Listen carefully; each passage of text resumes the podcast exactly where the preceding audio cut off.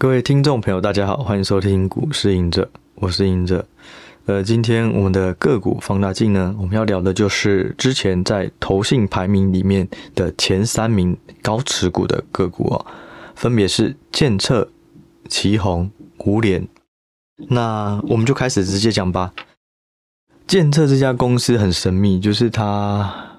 就如果你他这家公司有很多的题材性，可是如果你真要追踪的话，不好追踪，因为它比较不透明，就是很少公开的法说，然后资讯很难取得，就是有有点神秘啊。然后过去它曾经是 Intel 的一个 CPU 的零组件大厂，所以它又不能不能讲太多，不然 Intel 会不开心。所以就是说，他会有一些保密协协定啊，或是他有一些大客户，所以他没有办法分享太多。好，但是它其实还是一个长线不错的公司哦。我们先讲一下它主要在干嘛。它在二零二一年的产品营收比重主要有一二三四四者，最大的是散热产品，占营收四十个 percent，LED 导线架占二十七个 percent。但是呢，其实这家公司。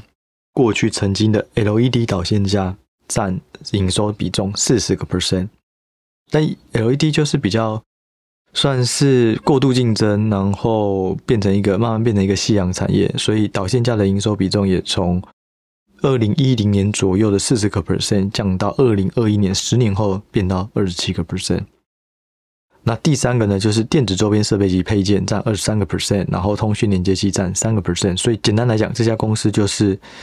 散热占四成，LED 相关占二十七趴，然后其他三二其他二十六趴哦，类似是这样。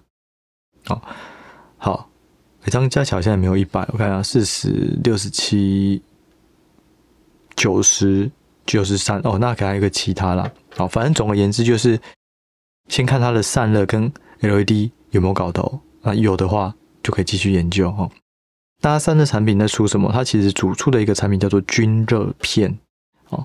均热片是什么呢？均热片，那它又跟我们等下讲的奇红哦，它的用在这个呃 CPU 或是用在这种电脑上面的散热模组到底有什么差异？散热有很多种方式哦，散热它可以用这种铜管哦，透过在电脑的设计里面的配线设计，然后把利用。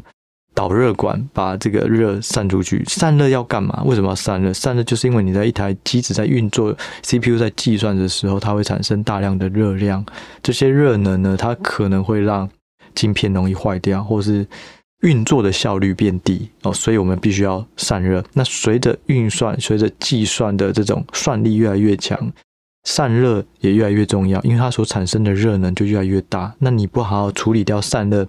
你的机子就没有办法有很好的发挥，好，所以这就是散热。那散热刚刚提到的哦，均热片它是一种方式。那过去的还有就是刚刚讲的，呃，除了是导管的这种散热以外，还有风扇哦，你透过一个风扇啊，power，以前我们那个电脑主机后面不是会一个风风扇，我就是要把电脑的主机的热导出去。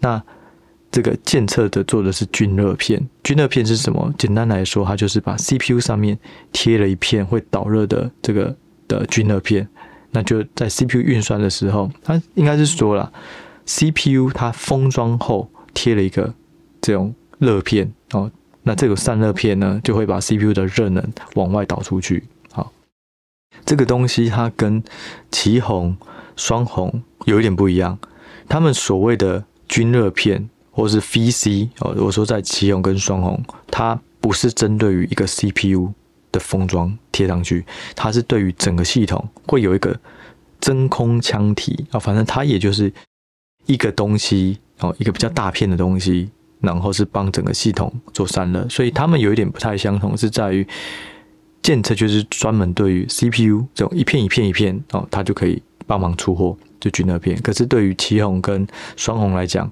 它的呃，VC 或是或是均热片哦，它主要是一个腔体哦，然后覆盖在整个类似是 GPU、CPU，反正会有热能的地方，所以它是比较克制化的，它不是标准品，说哎这个 CPU 规格是怎么样，我就贴多贴什么规格的片，而是每一个笔电、每一个手机不同的装置，它里面的这个电子的这个配线，然后热能在哪里，它必须要做克制化的做，所以这是健策和奇鋐双红很大的差异哦。这个先让大家知道。好，那嗯，过去呢，就是那个导线架很好，不过现在的导线架比较不好，就是因为 LED 也没落没了。没落了。虽然呢、啊，它的导线架还会用在车用二极体感测器，还有五 G 的讯号放大器等。不过 LED 还是一个很重要的应用。所以简单来讲，这家公司最重要的哦，啊，刚提到的二十三个 percent 的电脑周边跟这个配件，基本上也比较没有什么呃爆发性的东西。所以我就觉得健策它最大的价值就是看均热片，也就是看散热产品这块的客户以及未来的成长性哦。好，那健策呢？其他股价都长期来讲是非常的强势哦。最主要原因就是因为它跟对了客人哦。他最一开始的客和客户是 Intel，在十年前吧。哦，Intel 的这种，我记得就是说，他好像是 Intel 的 CPU 里面的周边的一些电子零组件配件是他出货的。但是呢，近五年来，不能说近五年来。差不多啊，近二零一七、二零一八年以来，在晶片界有一个很大的一个呃正一个怎么讲一个竞争。过去呢，伺服器所使用的高阶晶片一百趴都是 Intel 的晶片。在二零一七年以后，二零一八年以后，AMD 切入了，就是过去呢都是用。Intel 的 CPU 在伺服器，可是，在二零一八年以后，AMD 的伺服器，呃，伺服器用 AMD CPU 的晶片呢，市占率已经从一个 percent 提升到现在十五到二十个 percent。你要想，二零一八年假设一个 percent，现在十五个 percent，那就是十五倍的增长哦。但是这个伺服器本身的量又放大，所以它市占率是成长了十五倍。可是本身的量体又放大，所以其实是成长更多。所以谁跟到 AMD 的伺服器相关的，谁就受惠。那刚好那个建策，它就是专门出给 AMD 在的的这种伺服器的高阶晶片的均热片。另外呢，就是说 AMD 现在也是它的最大客户，对，所以就是它刚好是乘着 AMD 最最热的那一块业务，然后。就是呃，受惠到现在，对，好，然后呢，现在他怎么看呢？也就是说，展望二零二三年啊，公司对于它的全年度的营运看法还是比较正面哦。那他认为就是说，现在有 AMD 有 Intel，那长期来讲，反正你 CPU 的效能提升就是需要散热，所以这一块再加上新客户会推出新平台，呃，加上像。既有客户啊，不是新客户，既有客户会推出新平台。我们都知道，AMD、Intel 他们都会有一个新的一个伺服器晶片平台要推，可是就是现在一直 delay，就是因为库存过高，然后半导体的这种呃消费余率比较疲，比较不断上升，所以新的一代都往后推。对，可是如果当这个新的一代都出来了，可能他们又有新的一个成长。不过我觉得相对而言，它就是有点像。A B F 载板哦，就是欣兴、景硕、南电也在讲的故事，就是说新一代的晶片出来，它的 A B F 会用的更多层，使用的面积更大，所以呢，它的成长无疑，产品组合越来越好哦。因为这种高单价，然后嗯，这种比较没有竞争的，而且有机会一直涨价的 A B F，呃，是占比越来越高哦。这是 A B F 那时候的故事，可是他现在遇到的就是这些新的一代的晶片。就一直延后，所以呢，他们就跑出中间有一段空营运的空窗期，对，就是有我没有办法衔接这个成长性。那我觉得，如果建策他看好的是客户推出新的平台，那同样的，如果这个 M D 跟 Intel 是又拖延了很久才推，或者是他推出来以后终端需求没有很好的反应，那也许对于健策也要多做留意。我认为这个是一个观察点啊，哦，所以大家可以留意的。好，那再来就是说，近期的健策也是从高点慢慢往下，是因为市场有人在传，就是的今年第三季的毛利率是有显著的下降，这个我不知道真的假的哦，哦，反正就是我们道听途说啦，我们听到市场上。现在听到就是说，在第二季的时候，它的毛利率是三十七趴，去年的毛利率是三十四趴，去年同期在第第三季，也就是不呃 Q O Q 或 Y O Y 分别是呃三十四跟三十七，会跌到降到这一季只剩下三十。这是市场的传言，不过就公司那时候七月，他有的他有出来的说法是说，第三季目前的状况是如公司预期强劲，但第四季比较难预测。公司认为状况不多啊，所以时过了三个月哦，我们不知道到底这件事情是不是如市场传言所所说，所以就是要多做留意。然后我觉得就是要观察 AMD，它刚好最近有公布财报嘛。大家可以去看 AMD 的状况，它讲了什么？哦，好，所以这是观察点。我认为建测不错啦，不过很最最大的优点就是 AMD 的伺服器的市占率可能就是一直慢慢慢的提升，慢慢的提升，这个是它最大的好处，就是它跟到了一个呃摇钱树哦。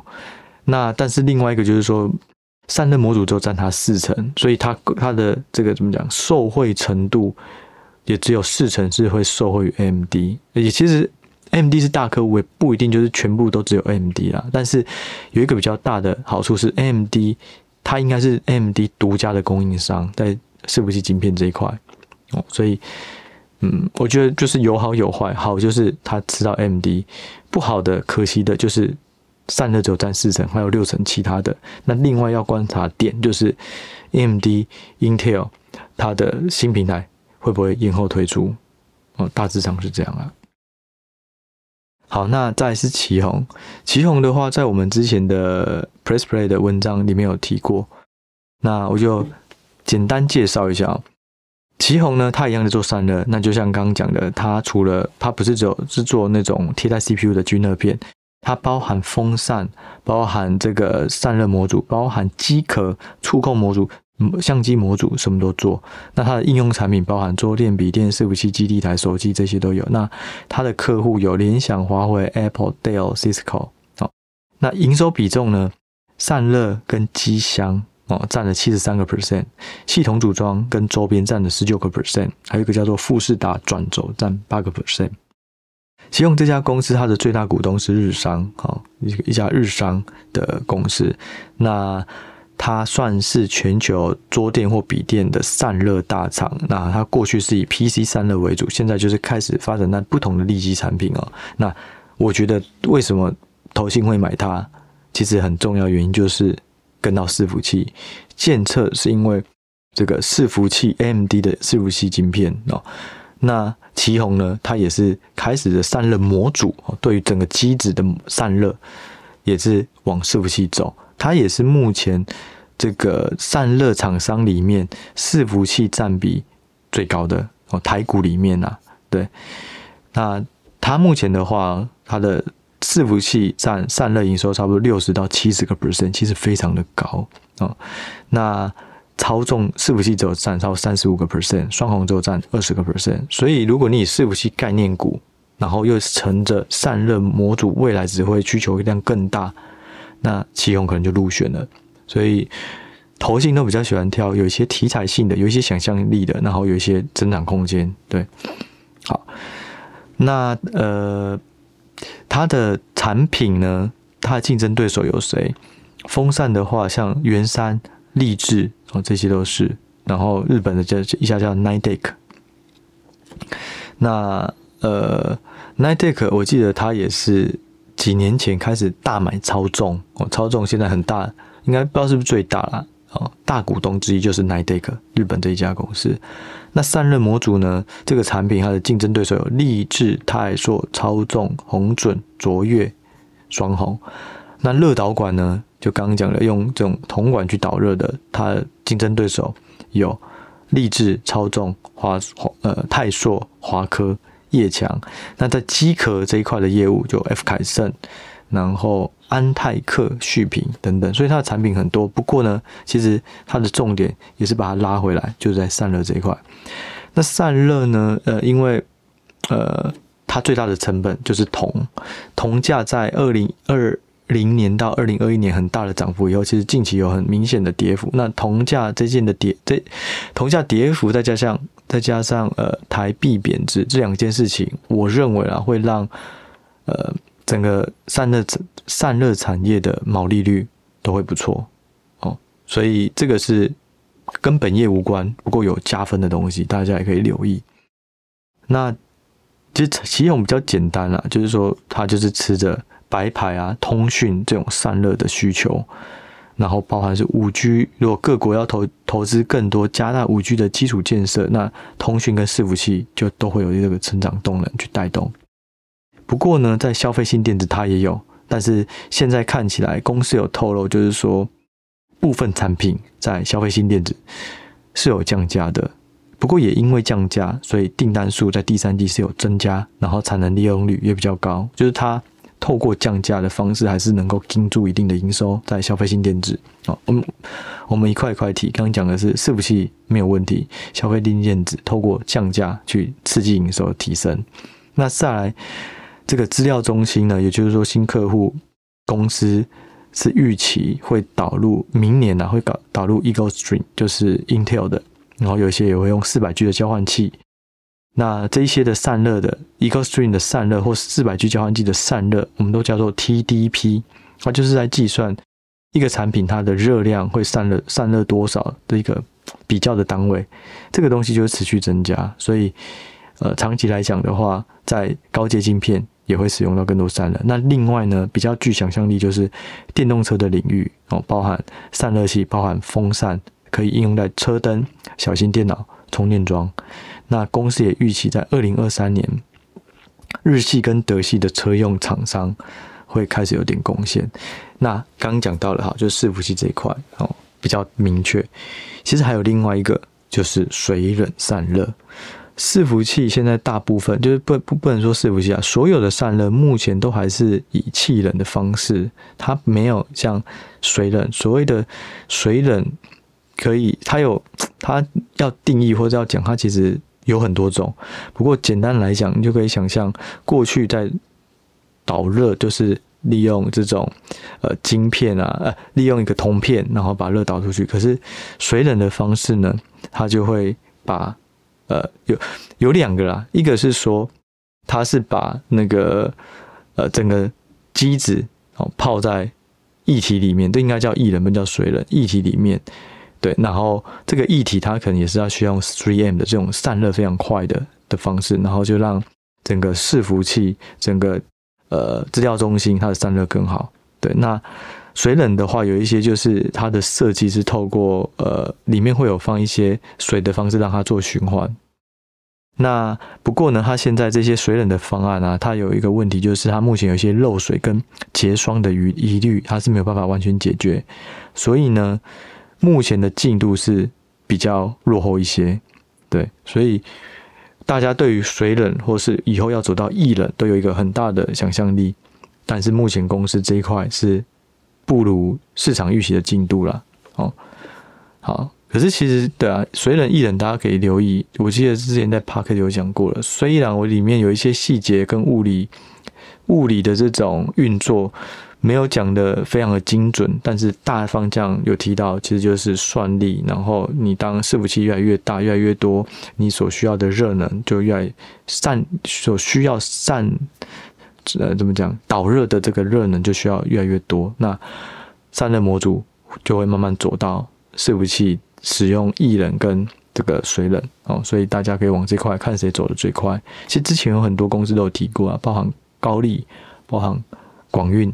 哦，那双红也积极往这块切。如果谁先走到这一步，可能股价就会有一个比较大的上涨的表现哦。好，那我们来讲最后一个胡连。胡联这家公司，简单来讲，它就是收回车用电子。它在做什么呢？它是全台湾的最大在做车用连接器的制造厂商。它主要生产的是汽车端子、塑胶盒、模具。那它营收比重呢？端子占营收三十二个 percent，塑胶件占了三十九个 percent，保险丝盒占了九个 percent，铲雪车的线束这个线哈，就是一条线两条线，线数一数两数哈，线数占九个 percent，汽机车线数占三个 percent。那端子是什么？因为端子占了它三十二个 percent，是第二大的产品哦。端子我们可以简单讲，因为我记得以前那个呃，不管是游戏机或什么，都会有这种端子，或是电电视都会有。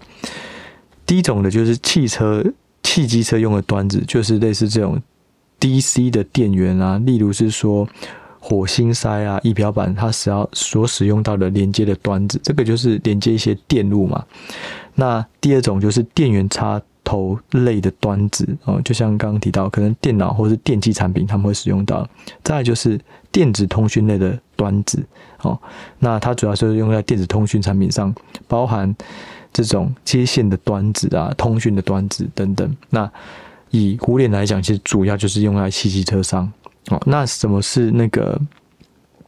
什么是线束呢？其实它就是把一些塑胶或是铜，呃，应该是说端子跟连接器有什么相关？端子就是一些原物料，塑胶跟铜呢，只把它制造成端子或连接器以后，它就会给下游的线束厂商或模组厂。那线束厂商跟模组厂商就会交会交货给汽车厂商，所以呢，蝴蝶是非常上游的哦。它下面有模组厂，那模组厂完才有汽车厂，所以它就是做大量的这种。那端子它为什么会有一个很大的需求？就是因为车用电子嘛，就是车用电子它需要很多电子的这种仪器、电子的设备哦，然后例例如这种摄像头啊，或是电子的。不同的操作，那这些都需要端子嘛，所以壶帘它就一个很大的受惠。那它的竞争，但这个东西它不是很技术非常高超，很难做啦，所以它同同业竞争也很多，包含了建和兴、建通、杰士美，然后海外也有很多哦，包含是中国的厂商，包含是日本的厂商、欧美的厂商等等哦。所以就是说，我觉得壶帘这家公司，它不是因为拥有一个独门诀窍，例如刚提到的鉴测哦，它这个就是直接均热片做得非常好，然后打入这个 AMD 的供应供应链，然后主要是说它的产品刚好受惠于整个大的车用电子的市场蓬勃发展崛起，所以它就这种叫做雨露均沾呐哦，所以在。近期的股价表现也都非常的强势哦。好，它目前呢，我们与地区来看，其实它状况都还蛮好的，蛮不错的。它是中国的市场这一块呢，它看到订单能见度可以到年底哦。那主要中国为什么好？主要两个原因，一个是中国的车厂加速国产化，第二个是在中国的美系客户，它也拉货明显提升。对，那其实。这两个东西都归因于中国的一个政策面的刺激哦。五月底的时候呢，呃，他们的政府有宣布，就是说他要支持汽车产业，所以针对车价不超过三十万元或是两公升以下的乘用车，减半征收车辆购置税。那是在今年二零二二年的六月一号到二零二二年的十二月三十一号哦。所以再加上下半年中国大陆。的封城陆续解封，所以下半年大家就有一个想象空间啊。不过话说回来，如果政策面是在下半年有一个很大利多，那当走到了十二月三十一号以后，也就是说再过一天，这个补助就没了，那也许销售量刺激的这个效果也会就就就被拔掉了啊。呃，目前呢，市场是预期啦，就是中国这个补助呢，可以增加两百万台的销售量。对，所以大家就很多事情就是有好有坏，它刺激了，那总有结束的一天。那结束的时候，它有没有新的动能能够去支撑成长？好，那在中国的地区，其他营运都不错，在欧洲地区取得了三个专案哦。然后在北美的部分，它的铲雪车的需求也很好。对，那另外我觉得大家对于它有一个比较大的想象力，就是在于它跟国际大厂要合资。有一家公司叫 Lear 哦，Lear 这家公司它是美国的公司，然后应该说它的总部在美国，又有挂牌，然后它主要在做车子的内饰哦，包含是说，应该说它全球的这种汽车原始设备制造商，它是这样，那它包含设计开发呃制造、组装，然后包含供应汽车座椅、配电系统，还有相关的零组件。哦，所以内饰嘛，就车内里面的一些东西。那他在去年二零二一年的第四季的时候，跟胡联成立一个合资公司，所以呢，大家就会想到，哎，他有了里尔这个这个呃。车车子内饰的厂商的通路以后，也许他的产品就能够更快去打通到其他不同的市场，所以这是一个很大的想象力啊。那包含里尔，它在全球三十四个国家都有两百八十个工厂，它在大陆也有四十八个制造工厂。对，所以也就是说，诶，如果胡联能够透过里尔绑在一起，能够卖到更多市场，可能就是胡胡联新的动呃成长动力，对。不过，嗯，我记得这个目前的合资品牌的导入速度是不如预期啊，所以这个想象力暂时是先不用期待太多哦。有的话就是额外赚到的题材，对，对，所以我觉得这三档当然投都是投信的重大持股，我觉得都有不同的嗯特征啊。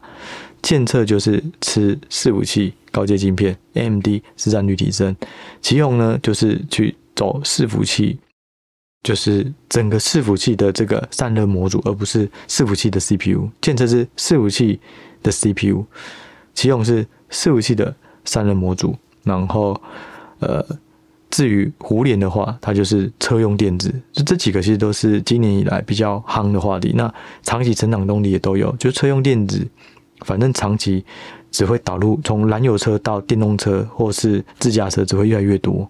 那伺服器，呃，或是刚讲的整个散热的需求，长期也会越来越多，对，所以就是，也许这也就是投信他认为短期杀多了，不过还是持有高持股的状况，对。那这就是今天我们要聊的三档个股。好，那这一集我们就先聊到这里哦，我们就下一集再见，谢谢，拜拜。